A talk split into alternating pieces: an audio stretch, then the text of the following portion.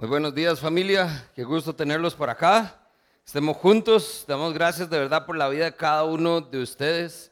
Y así como lo decía don Adrián hace un momento, esto es realmente lo que nos gusta. Esos dos minutos, ahora estaba hablando con Marquito de la entrada, ahora saludando y dice, no hay que comenzar a saludar ya porque esos dos minutos no alcanzan. Entonces por lo menos ya íbamos por la mitad. Pero qué lindo, qué lindo que usted pueda realmente venir y por lo menos sentir que no nada más entró y salió y nada pasó, sino que realmente usted está rodeado de personas imperfectas, como todos somos, pero que estamos todos buscando al mismo Dios. Amén. Eh, para aquellos que nos visitan por primera vez, eh, déjenme contarles que estamos en una serie donde estamos estudiando la carta a Santiago. Vamos verso a verso, capítulo a capítulo, versículo a versículo, y vamos entonces leyendo todo eso que Dios tiene para nosotros y entresacando lo más que podamos para hacer de este estudio realmente una oportunidad de poder entonces aprender. Y en este caso, algo que siempre hemos dicho cuando enseñamos, pero en este caso se hace realidad, es poder llevarlo a la práctica. Y Santiago entonces nos está dando a través de esta serie lecciones prácticas para fortalecer y ejercitar nuestra fe. Comenzábamos diciendo que el tener fe es algo que nosotros afirmamos. ¿Tienen fe? Ah, sí, claro, yo creo en Dios. Pero entonces, esa fe, dice Santiago, que tiene que ser genuina, que tiene que ser verdadera. Es más, le llama como una fe viva. Eso quiere decir que tienen que haber ciertos rasgos en nuestra fe que se muestren, que se vean que es así. Porque de lo contrario, hay cosas que entonces va a verse como si fuera una fe muerta. Y no es eso lo que queremos. Por eso es que entonces le hemos llamado a esta serie Sin Límites. No hay límite del crecimiento que usted pueda tener en estos tiempos, en estas semanas. No hay tope en el desarrollo espiritual que usted pueda tener. Porque si realmente hace lo que Santiago dice y lleva la palabra a la práctica, vamos entonces a estar viendo que estamos haciendo muchísimo más de lo que hemos hecho hasta ahorita. Y la diferencia en nuestra vida va a ser completamente notable. Vamos a hacer un pequeño resumen para ver a dónde entonces estamos, porque durante las tres semanas anteriores ya completamos el primer capítulo. Hoy vamos a estar en el capítulo 2. Pero antes de ir ahí necesitamos ver el contexto de lo que hemos hablado. Usted lo tiene ahí en pantalla. Para entender un poquitito esto, lo que hemos planteado de cierta manera es, si Santiago habla que hay que ejercitar nuestra fe, poníamos el ejemplo de eso es como ir al gimnasio. Se ocupa hacer una rutina, ocupa tener un programa y ocupa desarrollar una disciplina muy puntual para que entonces esos músculos puedan salir. Claramente no soy yo el mejor para dar el ejemplo, pero ustedes entienden la ilustración, ¿verdad? ¿Qué es lo que plantea Santiago? Desafíos. ¿Cuáles son esas rutinas que tenemos que desarrollar? Semana 1 veíamos entonces que Santiago lo que dice, ustedes tienen que enfrentar pruebas. Y ese es entonces el primer desafío, porque a nadie le gusta. No nos gusta tener que pasar por esos momentos difíciles de dolor, por esas angustias. Pero Santiago nos revela algo que es irónico, pero transformador. Y dice, considérense dichosos cuando tengan que pasar por diferentes pruebas, porque la prueba de su fe va a producir paciencia o constancia. Y esa es entonces la primera disciplina que Santiago nos mostraba que podíamos desarrollar. Necesitamos ser constantes. Y como creyentes normalmente somos más bien lo contrario, somos muy inconstantes. Por eso la constancia es clave en este estudio. Luego Santiago pasa en la segunda parte de ese primer capítulo y dice que las pruebas no solo vienen de parte de Dios, que también hay otro tipo de pruebas que le llama tentaciones, que no son parte de Dios, no vienen de parte del enemigo, dice, son producto de nuestra propia concupiscencia, de nuestros propios malos deseos, que cuando les damos cabida, se engendra el pecado y el pecado nos lleva a la muerte. Y entonces es muy puntual Santiago con el tema y la advertencia. Por eso entonces él lo que dice es, dichosos aquellos que resisten la prueba, la tentación. Y es entonces la segunda disciplina que nosotros debemos desarrollar. Resistencia. Las tentaciones van a estar ahí siempre, pero nosotros entonces lo que hay que aprender es a resistirlas. Por eso incluso hablábamos, si recuerda, que tal vez no solo es resistencia, sino también hasta cierto punto dependencia. Porque necesitamos buscar a Dios. Porque si seguimos dependiendo de nosotros mismos, sabemos que vamos a fallar eventualmente. Y la tercera semana la semana pasada, entonces veíamos cómo en esa última porción, después de ver que hay momentos difíciles, de que hay tentaciones difíciles de poner, viene Santiago y dice, ¿saben qué? Ustedes necesitan ser obedientes. Y nos pone algo precioso y nos dice, no solo sed oidores de la palabra, sino hacedores de la palabra. Pongan la, palabra en práctica, decía Santiago en el verso 22. Y por eso entonces nos pone un desafío que muchos de nosotros necesitamos hacer. Es llevar la palabra a la práctica. Es así de simple, pero es sumamente complicado porque lo decimos, sí, yo lo voy a hacer, amén.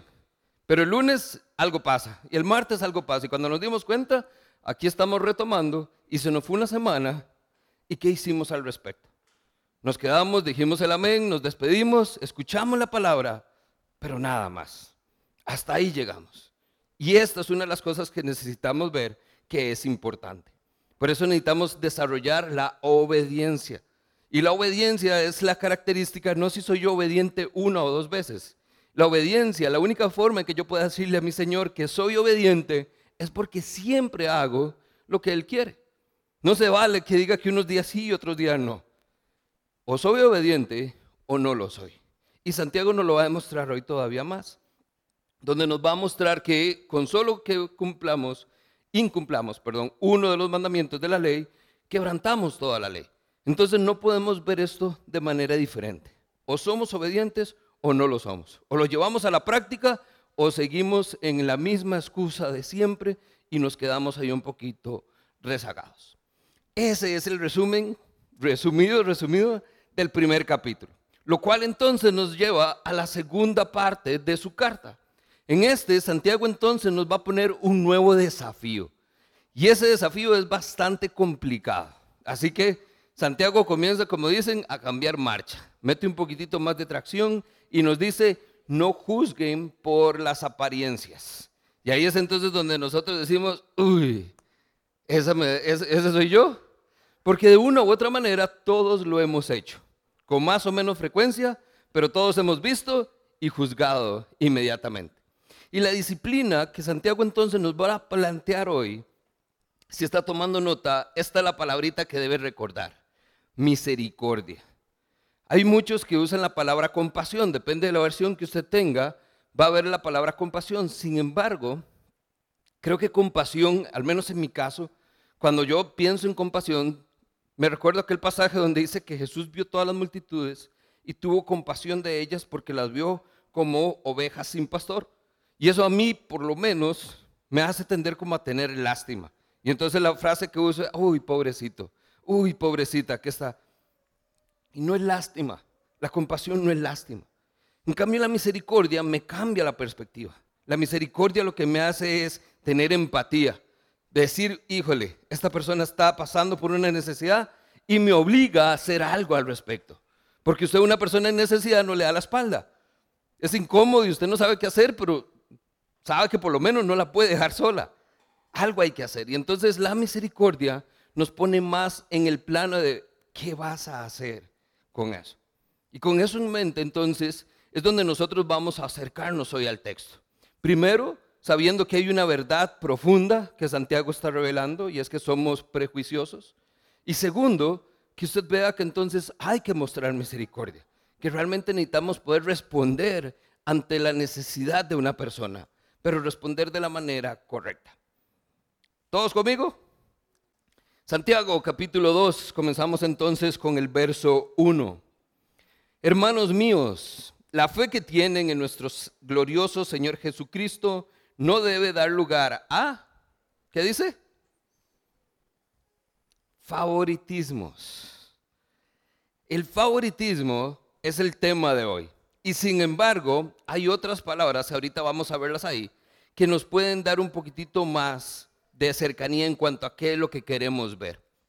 Pero antes de entrar al tema, quiero nada más hacer un pequeño paréntesis, que en realidad no es tan pequeño, es muy significativo.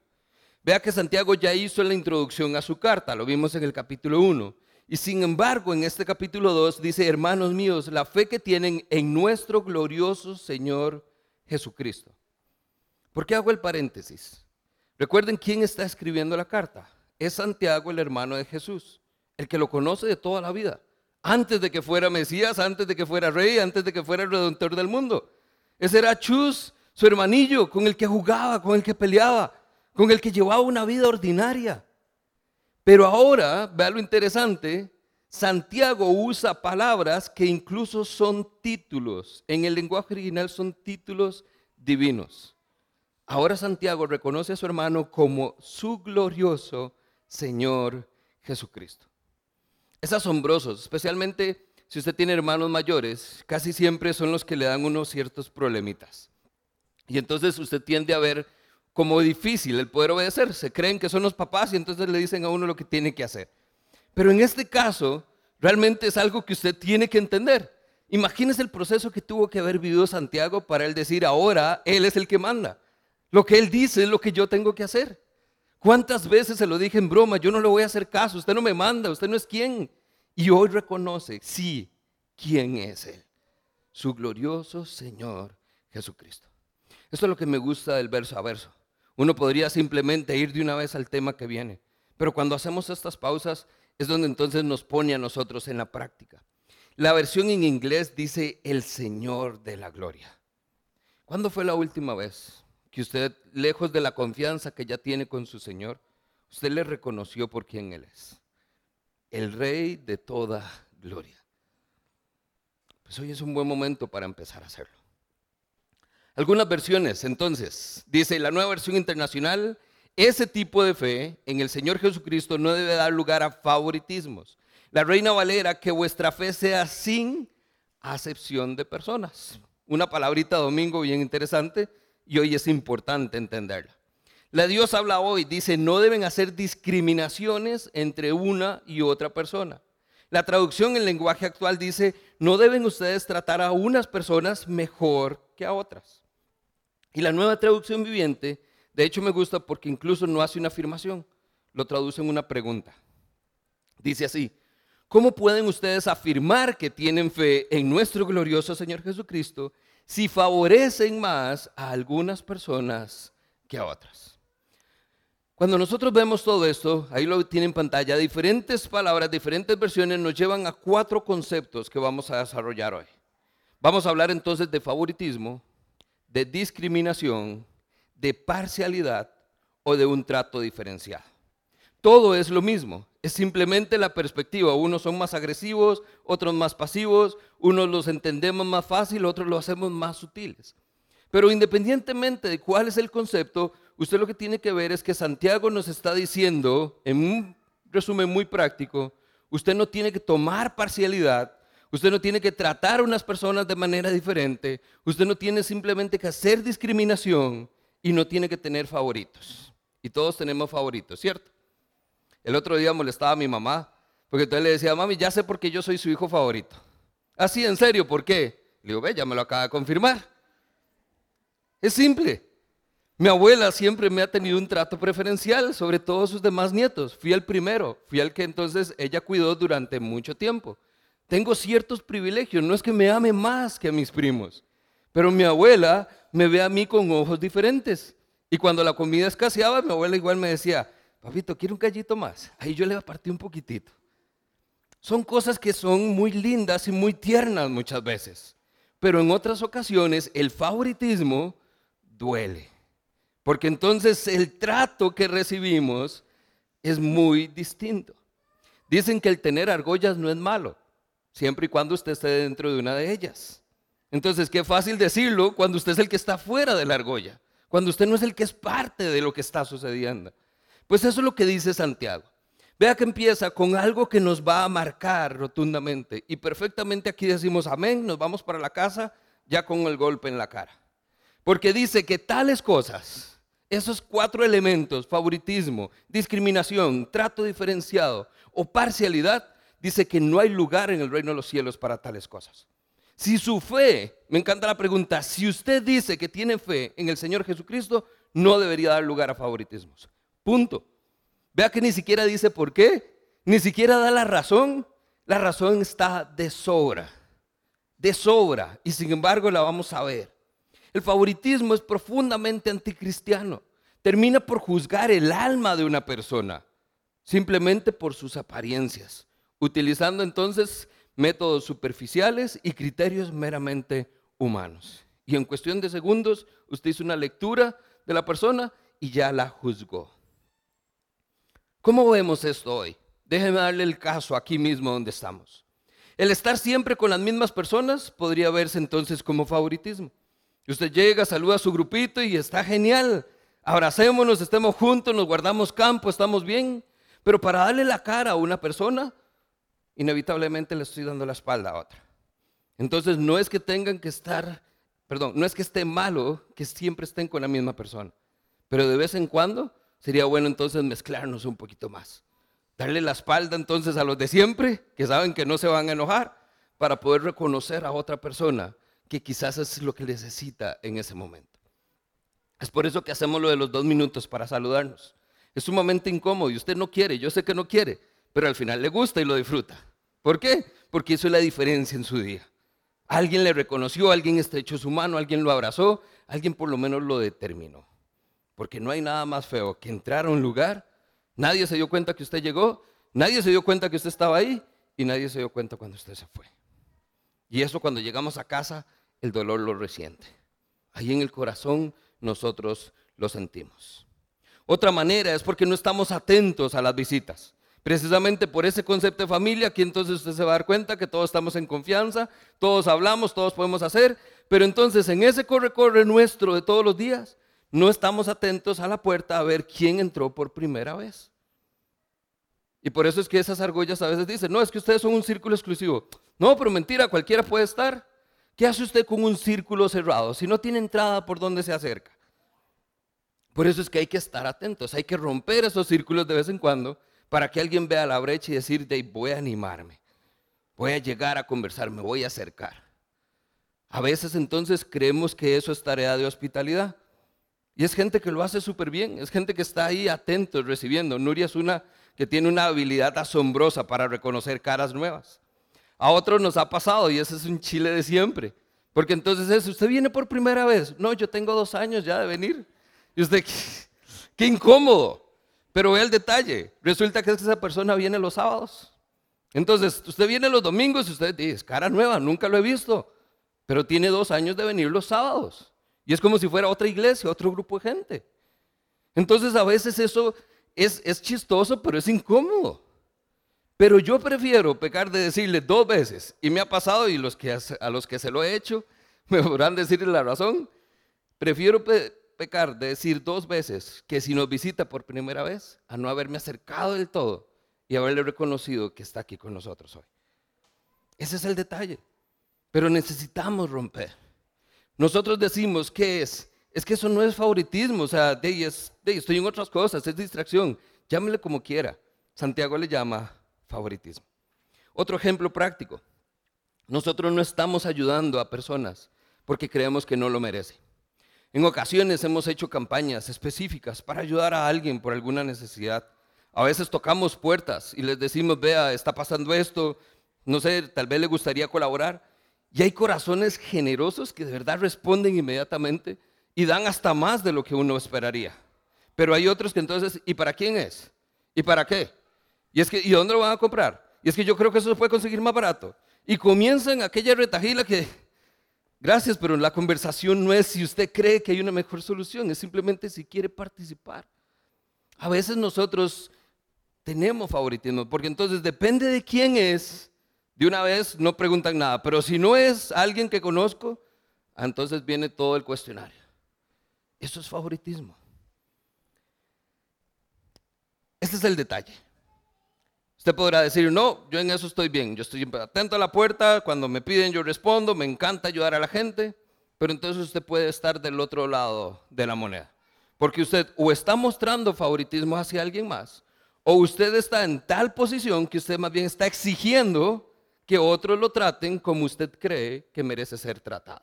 Nosotros estamos demandando un trato preferencial hacia nosotros. Vea lo que dice Lucas 14, verso 7.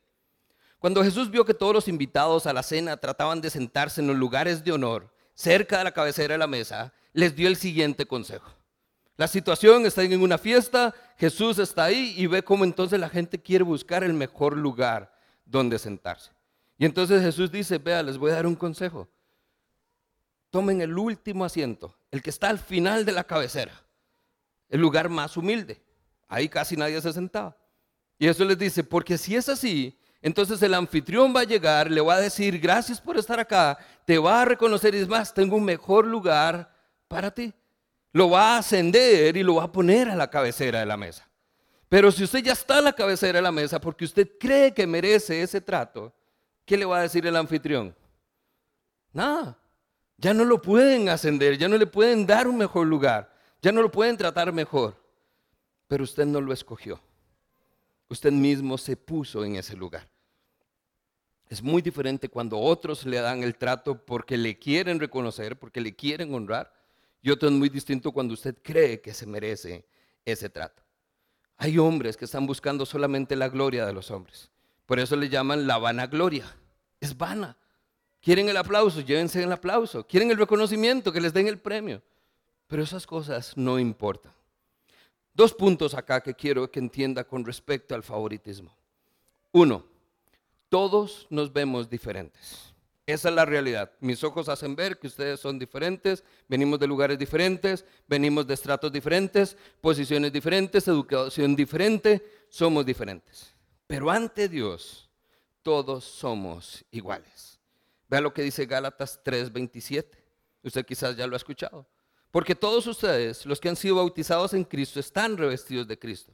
Por lo tanto, ya no hay ni judío, ni griego, ni esclavo, ni libre, ni varón, ni mujer todos ustedes son uno en Cristo Jesús. Delante de Dios familia, todos somos iguales. Aquí vemos las diferencias que tenemos, pero Dios lo único que está viendo es a todos sus hijos reunidos en este lugar. Punto. Sin distinción alguna. Número dos, este quizás es hasta más problemático, porque no solo nos vemos diferentes, sino que nos creemos diferentes a los demás. Nos creemos mejores. Y entonces por eso es que el trato se da diferente pero nuevamente ante Dios todos somos iguales. Romanos 3, 22 y 23. Porque por medio de la fe en Jesucristo Dios hace justos a todos los que creen, pues no hay diferencia. Todos han pecado y están lejos de la presencia gloriosa de Dios. Note bajo qué concepto entonces somos iguales delante de Dios. ¿Usted se cree mejor? ¿Usted se cree que está por encima de los demás? por su nivel educativo, porque usted pudo estudiar en el extranjero, porque tiene mucho dinero. ¿Se cree usted mejor? Pues Dios dice, todos son iguales. ¿Saben por qué? Porque todos pecaron y fueron destituidos de la gloria de Dios. Para mí todos son iguales ahora porque gracias a Cristo Jesús todos son declarados justos delante de mí.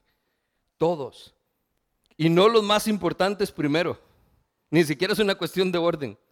Todos en el momento en que Cristo murió en la cruz fuimos justificados por igual ricos y pobres, estudiosos, los no estudiosos, los que se creen mejores y los que se creen peores. Delante de la cruz todos fuimos justificados. Así que no se crea que usted tiene derecho alguno sobre los demás. Somos iguales delante de nuestro Dios. Amén. ¿Va conmigo? Sí. Dos conceptos más respecto al favoritismo en términos prácticos para poder entender tan siquiera cuál es el tema que Santiago va a desarrollar en los siguientes versos. Número uno, Dios no tiene favoritismos ni hace acepción de personas. Cuando Santiago nada más dice y es puntual en, en, el reino de los cielos, no debe haber lugar para tales cosas. Las razones no están, pero vamos a verlas. Número uno, Dios no muestra favoritismos a nadie ni hace acepción de personas. Lo dice Romanos 2.11. Dios no tiene favoritismo alguno. Efesios 6:9. Hagan lo mismo con sus siervos, le dice Pablo a los amos. Ya, ya no los amenacen. Como saben, el Señor de ellos y el de ustedes no hace acepción de personas. Deuteronomio 10:17. Esto no fue algo en el tiempo de Jesús. No es algo del Nuevo Testamento. Es algo que está escrito desde la ley cuando se les fue dada. Pues el Señor tu Dios es Dios de dioses y Señor de señores. Él es un gran Dios, poderoso e impotente, que no muestra parcialidad ni acepta ningún soborno. ¿Se da cuenta entonces? Ha sido durante todo el tiempo. Dios no ha cambiado. Dios es el mismo ayer, hoy y siempre. No muestra favoritismos y no hace acepción de personas.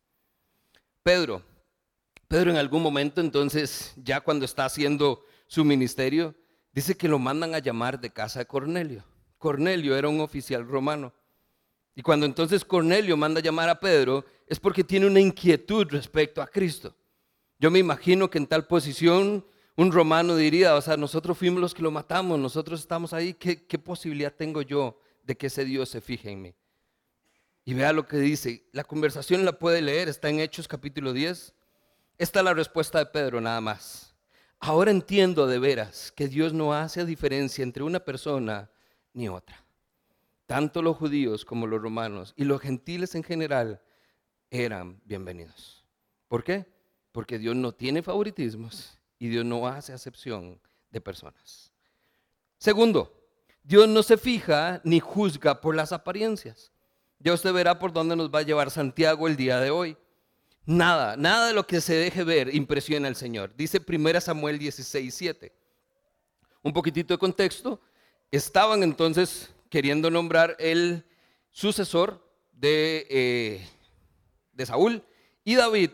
Entonces es el que sabemos que va a estar ahí. Pero antes de que escogieran a David, presentaron a todos los hermanos mayores de David. El primero de ellos se llamaba Eliab. Cuando Samuel vio a Eliab, Seguro vio aquel hombre, ¿verdad? Corpulento, esbelto, bien preparado, muy elocuente para hablar, y inmediatamente dice el texto, y Samuel creyó que este era el que iba a nombrar el Señor. Pero la respuesta, él le dijo, no, no te dejes impresionar por su apariencia, ni por su estatura. Es más, ya yo lo he rechazado. La gente se fija siempre en las apariencias, pero yo me fijo en el corazón. Dios no está viendo esto. Dios está viendo lo que está oculto, lo que solo puede él ver y juzgar. Otro ejemplo, Gálatas 2.6. En cuanto, eran, en cuanto a los que eran conocidos como personas importantes, dice Pablo, aunque no me interesa que lo fueran, porque Dios no juzga por las apariencias. A tales personas no me han logrado imponer nada. Estas son las personas que estaban tratando de encontrarle nuevos cargos a Pablo. Lo que me gusta es la ironía. Pablo era una persona importante y sabía que había personas importantes en el imperio romano tratando de traérselo abajo. Y él que lo que dice, yo sé que hay personas importantes, aunque no me importa que lo sean. ¿Por qué? Porque ya Pablo había conocido a Dios a tal punto que sabía que Dios no se fija en las apariencias. Dios se fija en el corazón. Un último texto, Mateo 22, 16. Enviaron algunos de sus discípulos juntos con los partidarios de Herodes. Fueron a buscar a Jesús y le dijeron, Maestro, sabemos lo honesto que eres, enseñas con verdad el camino de Dios, eres imparcial y no tienes favoritismo. ¿Se da cuenta cuando exploramos todas las escrituras? Todos estos conceptos están. Seguimos hablando de favoritismos, de discriminación, de algún trato diferenciado o de la parcialidad. Pero el Señor no lo hace. El Señor no se fija ni en las apariencias ni juzga por ellas. Con este concepto, vea que entonces es lo que tenemos que ver. Dice Santiago, por eso es que no hay lugar para favoritismos. Uno, la orden es directa. No hay quite. No tiene que haber. No trate usted de justificar sus favoritismos. Dos, no da la razón, pero ya vimos la razón. Y debería ser suficiente para que no mostremos favoritismos. ¿Por qué? Porque Dios no lo hace. Este es el detalle. Cuando nosotros vemos a nuestros hijos comportarse de mala manera, por allá salió alguna palabrota, por allá el gorro dijo algo, hizo algo. ¿Qué es lo que usted hace? ¿Dónde, dónde aprendió usted eso? ¿A quién, vio, ¿A quién escuchó usted decir eso? Y viene, la estaca el corazón y le dice, a usted. El ejemplo. Lo que ven los niños hacer a sus padres, eso hacen. Dígales algo y no lo escuchan, pero lo que usted hace, lo memorizan y lo replican tal cual. Pero ¿qué es el detalle acá? ¿Ha visto usted a su Dios mostrar tal comportamiento? ¿Lo ha visto mostrar favoritismo? ¿Lo ha visto tratar diferente a unos que a otros?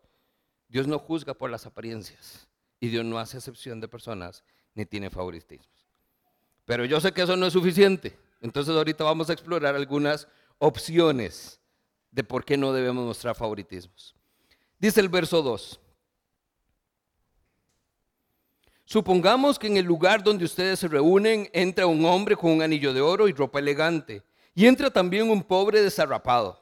Si atienden, perdón, si atienden bien al que lleva ropa elegante y le dicen, siéntese usted aquí, este es el lugar más cómodo, pero al pobre le dicen, quédate de pie o siéntate en el suelo a mis pies.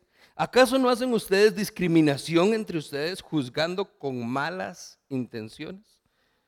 De nuevo, vea que cerramos en preguntas que nos dejan ahí trabados. ¿Acaso no están entonces ustedes juzgando con malas intenciones? Vea lo que me encantan las escrituras. Hace muchísimo tiempo, Santiago fue el que escribió esto hace muchísimo tiempo, fue de las primeras cartas escritas. Y sin embargo usa un ejemplo que podemos usar hoy. Supongamos, dice, es caso hipotético, imagínense que en el lugar donde ustedes se reúnen entran dos hombres. Y es el escenario aquí. Supongamos que entonces entra un hombre con ropa elegante y entra un hombre desarrapado. ¿Los trataría usted igual? Ah, no, es que por eso volvemos a lo mismo. Al pobre equipo de hospitalidad, ellos son los que tienen que ver qué hace. Al pobre tienen que decirle, no, vaya bañes o quién sabe qué cosa. Pero al rico sí, ¿verdad? Y tenemos cafecito, se lo traigo, siéntese a la mesa, venga. Comienza el trato diferenciado. El ejemplo práctico acá, familia, es, no es tarea de hospitalidad, es su tarea también. Hospitalidad es un filtro y tratamos de que por lo menos todas las personas entren con una sonrisa, con un trato como debe ser, igualitario para todos y que se sientan bienvenidos. Pero ya después de ellos es tarea de ustedes. Porque ¿qué pasa si ese hombre se le sienta a la par? Ahí cambia la cosa. Porque entonces está bien, se sienta el hombre elegante, usted lo vuelve a ver y dice, mira, platilla en Grecia. ¿ah? Pero ¿y se siente el desarrapado? Maloliente, tiene su ropa que es de toda una semana. Y usted tal vez dirá, me siento incómodo, pero ya las acciones hablan igual que las palabras. Uno es recibido, otro es apenas tolerado. Y esto es un caso hipotético, dice Santiago, pero es una realidad para nosotros. Quise hacer la dinámica y traer a alguien realmente que se sentara en medio de nosotros a ver qué hacíamos. Pero lo único que sé que íbamos a lograr es haberlo hecho sentir mal. Porque muchos de nosotros apenas lo hubiéramos tolerado. Este es el detalle. Es una realidad. Es un ejemplo de imparcialidad que se da en la familia de Dios, pero no tiene que dar lugar a más. En forma general, podría decir que no pasa acá. Y no es porque estén ustedes, es simplemente creo que es así. Entre nosotros hay personas de mucho dinero y hay personas que no tienen dinero. Hay personas que pueden estrenar cada semana que vienen o con cierta frecuencia. Usted ve la blusita nueva, una camisa nueva, los piropeamos, les decimos que están bien guapos. Pero hay gente que viene aquí con la misma mudada siempre. Una o dos camisas y las alternan entre una semana y otra. Hay gente que viene y puede salir a comer después de que termina la reunión. Hay gente que aquí terminando la reunión está contando las monedas para ver si le alcanza el pase para volverse a casa. Y sin embargo aquí estamos todos. Tomamos café ahí juntos, algunos en la mañana, y todos nos podemos sentar. No hay un trato diferenciado significativo. Pero eso no quiere decir que en el corazón no existan las raíces de lo que Santiago está presentando. Y eso sí es importante. Y de nuevo, lo que estoy es tratando nada más de darle la antesala de lo que usted realmente debería hacer. Siempre hacemos la invitación a que sea parte del equipo de hospitalidad, porque siempre tienen que ser los mismos que estén en la puerta. ¿Cuántos saludos bonitos ha recibido usted? Y usted reconoce quiénes son las personas que lo abrazan, que lo saludan, que de verdad usted dice, me hizo sentir bien. Bueno, ¿y por qué usted no es esa persona? ¿Cuánto tiene ya de estar con nosotros y nunca ha estado ahí? Y no le cuesta mucho, es una horita antes nada más. Pero precisamente todo eso es lo que nos hace ver, eso es, eso es favoritismo, es que otro tiene que hacerlo, a otro le corresponde la tarea. Eso no es lo que me toca a mí. De nuevo, usted no está siendo favoritista con alguien, pero está exigiendo un trato diferenciado para usted. Entonces ahí es donde nos tenemos que analizar un poquitito. Sería fácil para nosotros reaccionar con disgusto ante ese escenario que presenta Santiago. Juzgar a la persona de hospitalidad que le está diciendo al pobre, no, no puede entrar en este momento. Pero lo cierto es que ¿cómo reaccionaríamos nosotros? ¿Qué haríamos? Y la realidad más profunda es esta familia. Si estuviéramos ahí, tenemos que hacer el escenario. somos pésimos juzgando. Lo primero que hacemos es juzgar, pero somos pésimos juzgando. Uno, hacemos un escaneo ahí, no sé, como en segundos, y pareciera que tenemos un escáner biológico y entonces de una mirada para arriba y para abajo y ya deduje de dónde viene la persona, cuál es su condición, quién es, cómo es y a qué vino. Segundos. Eso somos nosotros. Número dos, hacemos una evaluación demasiado rápida. Usted ni siquiera le preguntó el nombre, pero ya a usted ni le interesa el nombre porque ya usted sabe quién es. Especialmente si lo ha visto o lo ha escuchado. Ya usted hace una evaluación rápida de la persona. Número tres, mostramos un comportamiento distintivo, depende de quién sea. Entonces, si lo conocemos, lo saludo bien, pero si no lo conozco, ¿qué tal? ¿Cómo está? Trato diferenciado. O número cuatro, hacemos las cosas por los motivos incorrectos. Depende para quién sea, me apunto. Pero si no lo conozco, si no me importa, si no sé quién es, ¿qué voy a ver cómo hace? Eso pasa. Esa es la realidad de nosotros. Vea lo que entonces vivieron los discípulos, Mateo 9, versos 10 y 11. Ese mismo día Jesús y sus discípulos fueron a comer a casa de Mateo. ¿Y quién estaba en casa de Mateo? Pecadores, publicanos, otros recaudadores de impuestos. Y pasan entonces los fariseos y hacen la pregunta, ¿por qué su maestro come con publicanos y pecadores? ¿Usted cree que eso es una pregunta sincera? ¿Usted cree que ellos de verdad nada más querían saber a quién estaban honrando en la fiesta? Están juzgando. Ya sabían quién era. O sea, ¿por qué tienen que hacerlo? ¿Qué tiene de malo? Pero eso somos nosotros. Somos fariseos modernos. Personas prejuiciosas que juzgamos sin tan siquiera conocer a la persona.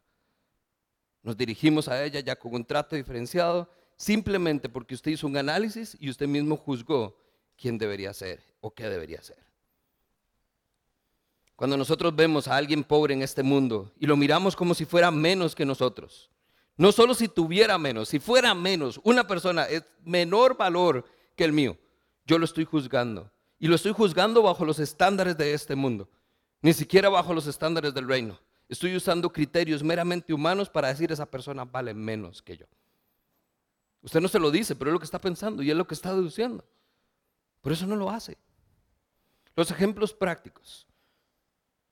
Estas decisiones se toman en segundos. Cuando usted está en el alto, en una esquina, y alguien se le toca la ventana y le pide dinero. ¿Qué hace? Entonces, no abro la ventana porque Dios guarde. Es un maleante ahí, me va a saltar, me va a decir quién sabe qué. Pasa en la mente. Algunos entonces ni siquiera lo hacemos, pretendemos que estamos conversando. Voy solo y creo que estoy hablando con alguien. O sea, como si de verdad la persona va a creer que estoy con un auricular hablando por teléfono. Él nada más lo que vio es, lo omití. Y no son tontos, saben que no queremos. A veces abrimos la ventana y le digo, no, no, gracias.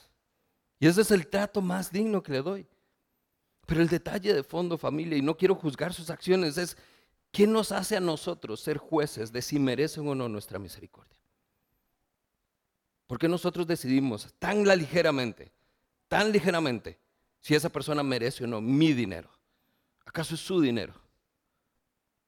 Y precisamente por no extender misericordia, nos olvidamos que en algún momento nosotros mismos estaremos en una situación donde vamos a necesitar desesperadamente de misericordia como esa. Y no lo hacemos. No lo hacemos. Ahora entramos entonces en esa segunda parte. ¿Por qué? Porque es que no debemos mostrar favoritismos.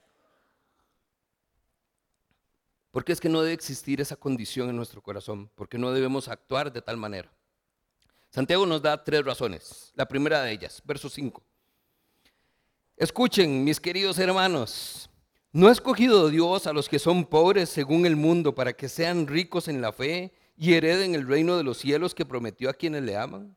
Pero ustedes han menospreciado al pobre. ¿No son los ricos quienes los explotan a ustedes y los arrastran a los tribunales?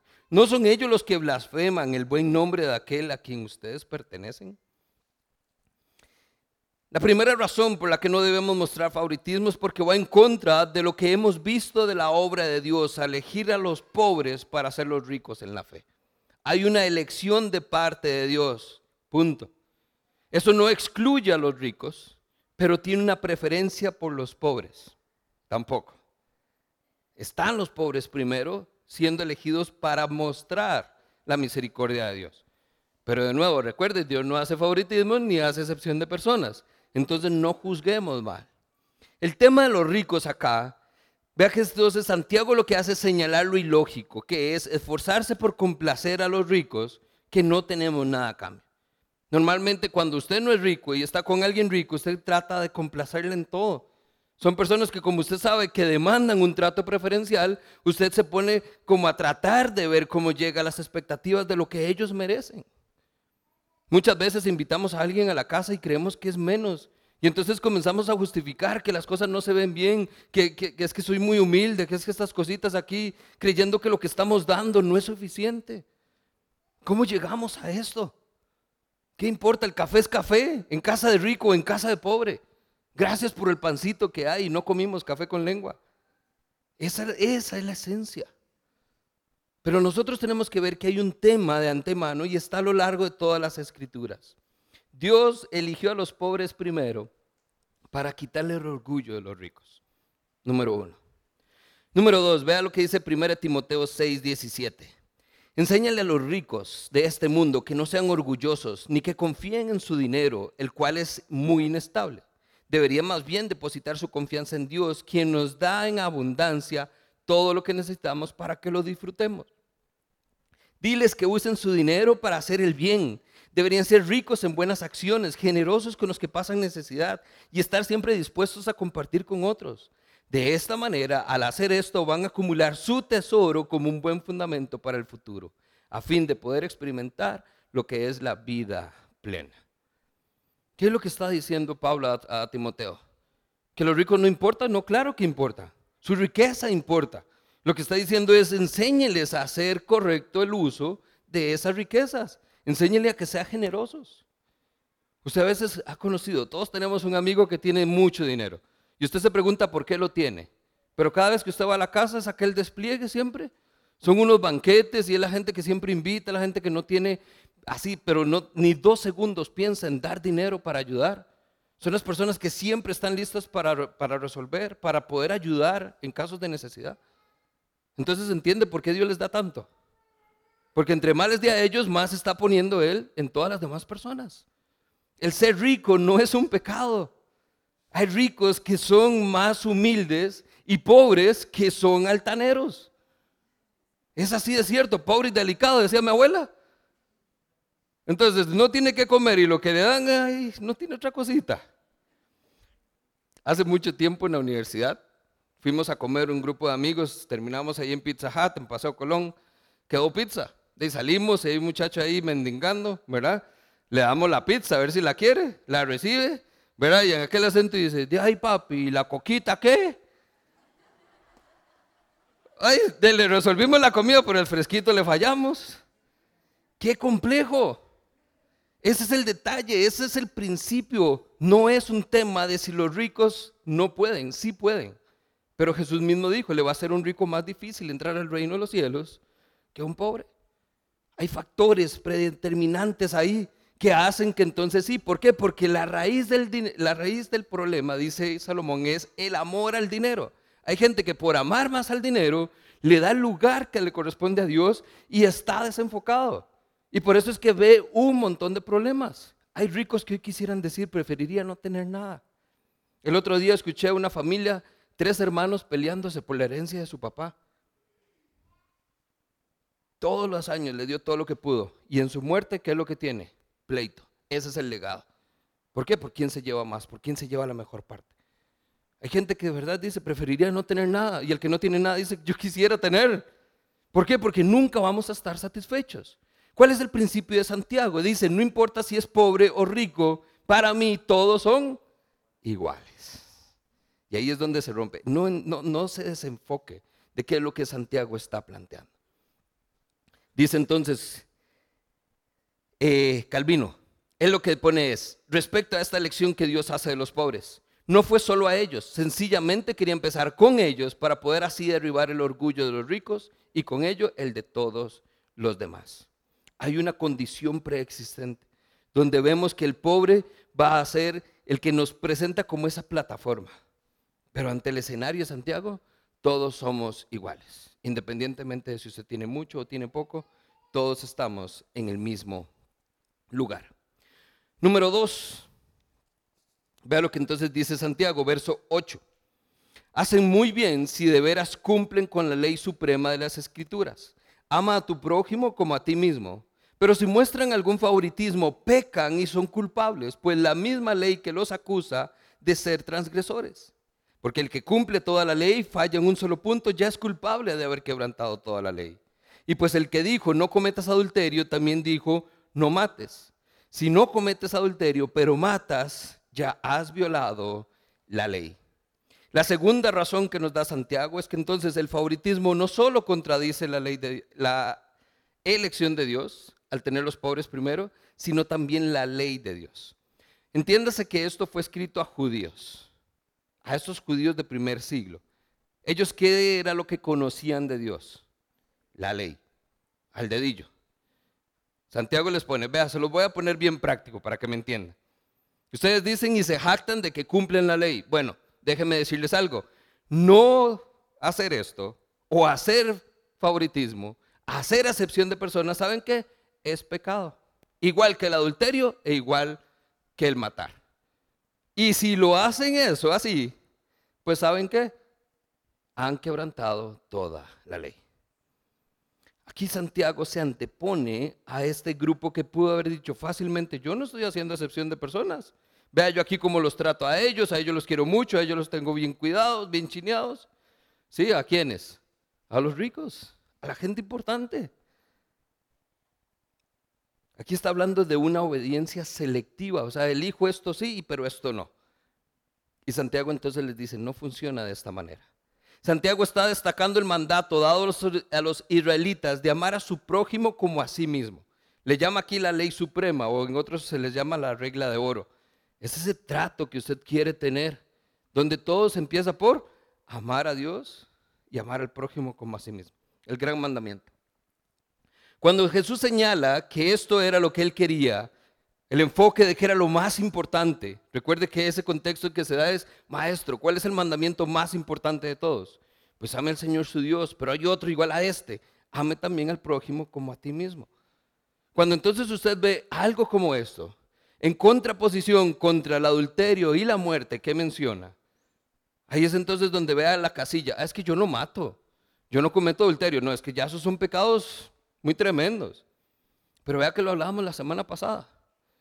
Y el chisme, y la calumnia, y la murmuración. Las cositas pequeñas que no importan. Santiago entonces les dice, es que entienda algo. Con solo que usted no cumpla un mandato de la ley, ya no cumplió toda la ley. Y usted está mostrando favoritismos, quiere decir que no cumplió la ley. Adivinen qué? Son transgresores de la ley. Y todo el que transgredía la ley merecía la muerte. Para nosotros no es tan fácil, pero para ellos fue clarísimo como el agua. ¿Quieren seguir juzgándose por la ley? No la están cumpliendo. Pone el mandato de amar al prójimo de, no tener favoritismos, de no mostrar parcialidad, de no tener trato diferenciado con personas, al mismo nivel de no matar y no adulterar. ¿Se da cuenta la importancia que tiene esto para Santiago? Le está dedicando toda una porción. No cometamos el error de pasarlo por alto. Santiago dice que mostrar favoritismo es lo mismo que cometer pecado, cualquier pecado. Somos transgresores. Pero aquí esto es lo importante, su énfasis entonces no está en que hemos hecho algo malo, no está en señalar lo que hicimos mal, no está en señalar nuestra condición. Santiago dice, precisamente por ser así, es que no se han dado cuenta cómo deberían ser. Vea entonces lo que dice ahí el verso 11. Si no cometes adulterio, pero matas, ya has violado la ley. Eso es condenatorio. Pero no está el enfoque en el verso 11. Ve al verso 8 hacen muy bien si de veras cumplen la ley suprema. Ama a tu prójimo como a ti mismo. Santiago no quiere que usted se sienta culpable por lo que está haciendo. Lo que quiere es que entre en razón por lo que no está haciendo. Porque usted debería estar amando a su prójimo. Hacer el bien sin mirar a quién. Ese es el enfoque de Santiago. No lo pierda de vista, dice. Haga lo que tiene que hacer. Cumpla la ley. ¿Y cuál es el resumen de la ley? ame al Señor y ame a su prójimo. Simple. Me encanta Santiago, por eso decimos que son lecciones prácticas. Aquí hablamos un montón porque nos gusta, pero es práctico y sencillo. ¿Quiere cumplir usted la ley? ¿Quiere irse por el lado de la ley? Cumpla la ley. Ame al Señor y ame a su prójimo. ¿Quiere irse por el lado de la gracia? Lo que por gracia ha recibido, por gracia debe dar. Es así de simple. Terminamos con esto. Verso 12. La tercera y última razón para no mostrar favoritismos. Hablen y pórtense como quienes han de ser juzgados por la ley que nos da libertad porque habrá un juicio, dice Santiago, y ese juicio será sin compasión para el que actúe sin compasión. La compasión triunfa en el juicio. ¿Por qué no debemos mostrar favoritismos? Porque no solo contradice la elección y la ley de Dios, sino también va en contra de la misericordia de Dios. Por eso se lo dije, ponga la palabrita ahí al inicio. Misericordia. Va en contra de la misericordia de Dios. Dos cosas acá para terminar. Número uno, Santiago dice va a haber un juicio. Es un recordatorio. Ellos saben del juicio, pero Santiago dice va a haber un juicio. Y resulta que ese juicio, con la vara que midas, serás medido. Es como si Santiago estuviera diciendo, ¿se acuerda cuando estuvimos en el Sermón del Monte? ¿Se acuerda cuando Jesús nos enseñó? Mateo 7, 1, 2. No juzguen a los demás y no serán juzgados, pues serán tratados de la misma manera en que ustedes traten a los demás. El criterio que ustedes usen para juzgar a otros es el criterio que va a ser usado cuando se les juzgue a ustedes. Es visión a futuro. Si no lo quiere hacer por obediencia, hágalo por la consecuencia. La manera en que usted trate a las personas hoy va a tener un impacto en la manera en que usted va a ser tratado después. No puedes mostrar favoritismo cuando conoces a Dios, cuando estás cautivado por el Señor de la gloria por aquel que lo dio todo para estar como usted, por aquel que siendo rico se hizo pobre y vino a nosotros para darnos una oportunidad de tener una riqueza mayor, para que ya no fuéramos pobres en este mundo, sino ricos en la fe. Ese es el enfoque. Estamos atrapados por la gracia de Cristo Jesús, por un evangelio que transforma la vida en que vivimos, por una realidad que no podemos obviar, por la historia redentora que Cristo nos ha venido a mostrar. Eso es lo que realmente importa.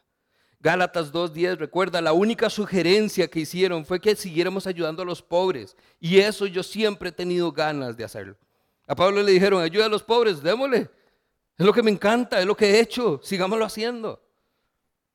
Nosotros estamos en un enfoque donde se nos olvida. Cuando nos recuerdan, respondemos. Pero ¿y en el mientras tanto? Siempre les pongo el ejemplo canastos de bendición. Cada vez que hacemos el anuncio, la gente responde. Familia, pero se nos van 100 tarjetas y regresan 80. ¿Por qué? Porque en la, en la semana algo pasó. Tomamos segunda prioridad. Si no hiciéramos el llamado, se les olvida que hay que hacerlo. Pobres siempre hay, viudas siempre hay, familias en necesidad siempre hay. Es algo que debería ser parte de nuestro estilo de vida. El hecho de mostrar misericordia a los demás sea un signo de un verdadero seguidor no es sorprendente. Ese es el corazón mismo de Dios. Es lo que Cristo nos vino a mostrar. El corazón de su Padre. Hemos de demostrar que hemos recibido misericordia cuando se la mostramos a los demás. De nuevo, lo que por gracia hemos recibido, por gracia debemos dar. Mateo 5:7 dice, dichosos los compasivos, porque serán tratados con compasión. ¿Será que usted es uno de esos dichosos? ¿Será que Dios ya le mostró misericordia? ¿Ya extendió su gracia con usted? ¿A cuántos más se lo ha hecho saber usted? ¿A cuántos más usted ha compartido de lo que tiene? Y no hablemos de cantidades, no importa si es poco o mucho. Pero por lo que por gracia viene, por gracia se da. Pero muchos de nosotros somos vasijas, cofres de tesoros, acumulando bendiciones del Señor para nosotros mismos. Pero hasta ahí llega. Es momento entonces de hacer las cosas diferentes. Santiago concluye su exhortación con un recordatorio esperanzador. La compasión triunfa en el juicio. El día que venga el juicio, la misericordia de Dios va a estar presente. Y la manera en que usted ha sido con otros, esa es la manera en que usted va a ser tratado. Tres conclusiones. Terminamos esta mañana. Número uno, Cristo produce misericordia en su pueblo. Una misericordia que cambia la forma de actuar, de ver, de hablar y de tratar a los demás. Ese es el mensaje medular de nuestra fe y de este texto. La fe siempre se expresa a través del amor y el amor al prójimo. Número dos, el favoritismo, la discriminación, la parcialidad y el, el trato preferenciado siempre va a irrespetar al hombre y va a deshonrar a Dios. No se le ocurra que pueda haber cabida tales cosas en su vida. Y número tres, Dios es justo, equitativo y objetivo. Y eso es lo que usted debería mostrarle a los demás. Punto.